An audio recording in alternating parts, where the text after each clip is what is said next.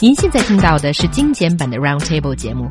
想收听并下载一小时完整节目，可以打开网站 c r i e z f m dot com，点击 Roundtable。Podcast 用户可以搜索圆桌会议。Reading outside of class is becoming increasingly rare for college students. According to a survey conducted by China University Media Union on more than 500 college students, 37% of respondents read less than five books outside of class, and 6 percent of students read nothing but class materials. And this is talking about within one year. So educators are saying that students treat reading as a burden. But how to change this and inspire students to enjoy reading? 现在中国大学生的课外阅读量很低。最近一项调查结果显示，除去教辅书籍，近四成的中国大学生年阅读量低于五本，其中百分之六左右的学生几乎不读课外读物。So do you think it's a problem?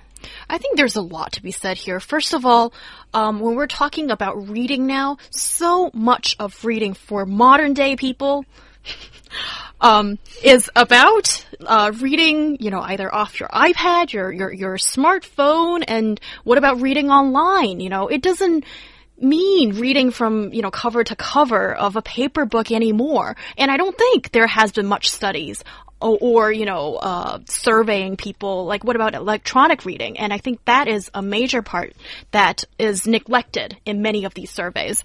So I have questions for this uh, finding. And also, I think this is not necessarily a bad thing. It says that college students are reading class materials and you know stuff on the reading list. It's just you're not reading outside of the curriculum. Yes. Maybe they're just really busy doing all the schoolwork already. Well, let's face it, for the last 2,000 years, all there was to do is reading, and now we've got much more interesting things to do, haven't we?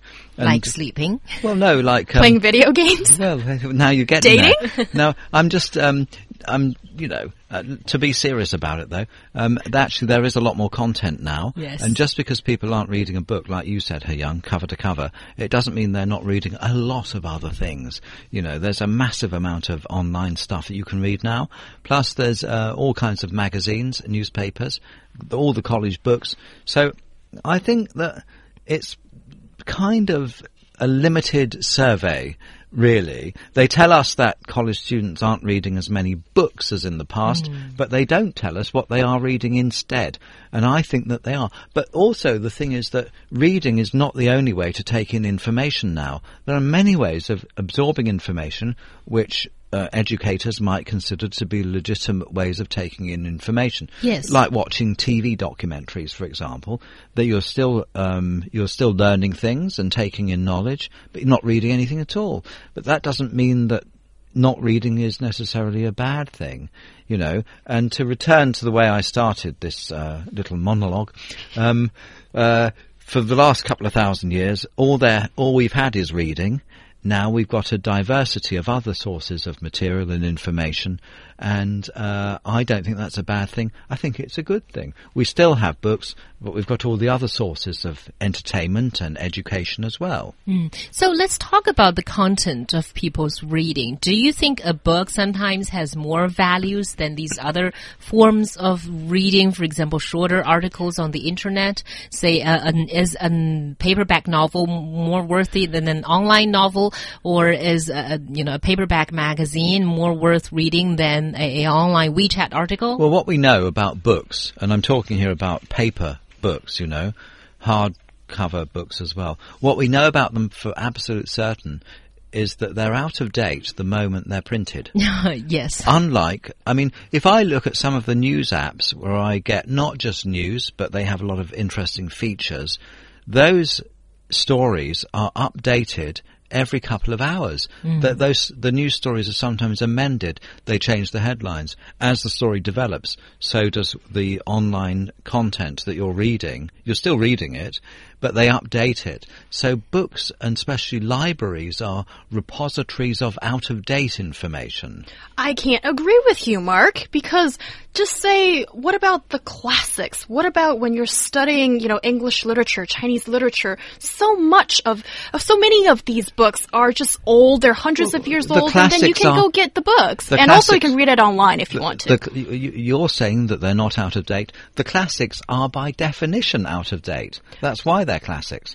But out of date mm-hmm. doesn't matter here if you're if you want to acquire knowledge or or want to appreciate literature or whatever. I think the reason why educators and older people are really worried is that you know it seems like people are really practical. They're not reading the the, the famous classic books or or you know they're not reading outside of their subject. I think maybe that is why there is a bit of a worry. Maybe you know what about the quest of knowledge? What Yes. about appreciating um, you know so many different aspects other than what you're studying, and then that doesn't seem to be a priority for students. I agree with you there, and I've noticed in my own experience, and it's I think it's very worrying that many well-educated people, and I'm talking about people with degrees or even master's degrees, if they've recently graduated, and so they're maybe aged under 25,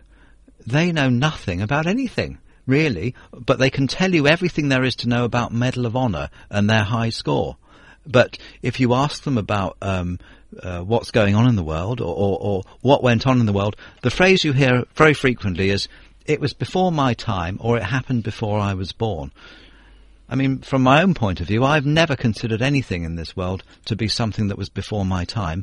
I've been interested in everything, you know, in, including old movies, old history, and so forth. Maybe that's an exceptional thing now, but I, I just feel that there has been a dumbing down of uh, the knowledge of people aged, for example, under 25, who, when I try and have a conversation with them about uh, geopolitical issues or, or uh, what's happening in the Middle East, the, how Israel came to exist, uh, other other topics that Yeah. are going on. But you're just agreeing with He Yang, right? Because you're saying that Yeah. uh, you know people have to read outside of their own Yeah. Realms or little worlds. But what I what I do think, even though there's a more diverse thing, a range of things for people to do now, I don't think educating themselves about the world is high on their list of priorities. I think entertainment has supplanted reading as the way people spend their time now.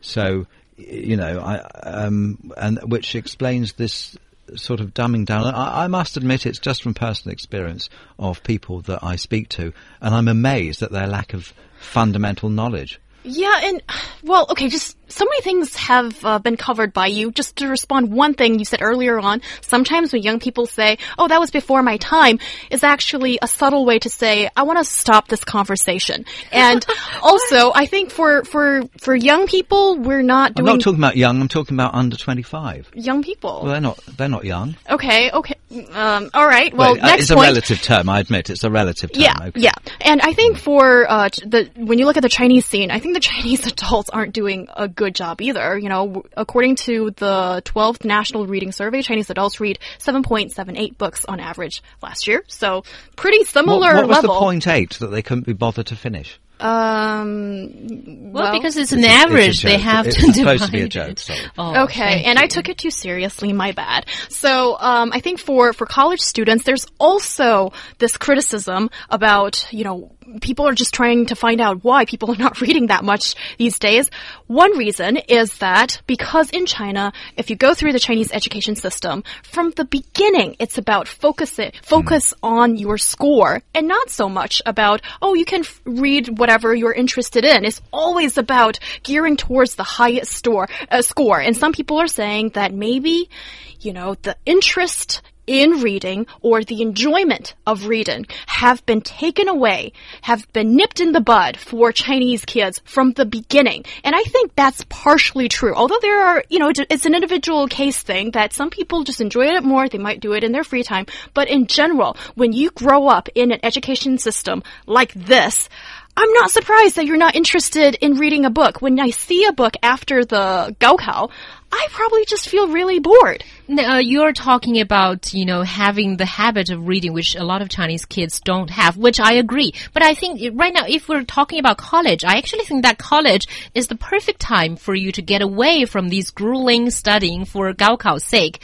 and get to read something that's really interesting because usually in college, there is less study burdens Mm. than in high school. So that's the time for you to take, to be the master of yourself and, and read, But, you that, by that by that time, the habit had not been formed. which is sad. It is yes. reading is a habit, you know. And also the interest has to be there. And Mm. also, finally, you're away from your parents. You're away from teachers. You're living in a dorm with all other young people. And then you want to start dating. You want to start looking for internships. You want to do all kinds of things. And reading doesn't seem to be the priority So now. still a little bit of pragmatism there. Uh, let me go to some of our listeners' message if we still have time. Draco says, no offense to any sides, but why should people still believe that paper reading is only the right, right way of reading under such a digital age? So he thinks that uh, all these reading online matters just as much. But uh, Vivian has a different opinion. She says book reading and fractional reading, like online articles, are completely different. Book reading for me is more self-driven. You choose what you read. Online reading is more like fast food. You can read, you know what is happening, but uh, it's not nutritious. And I agree with that. That's a good analogy. Yeah, mm-hmm. and Hong Lin says, I try to read every day. And she also thinks that reading Weibo do not count as reading.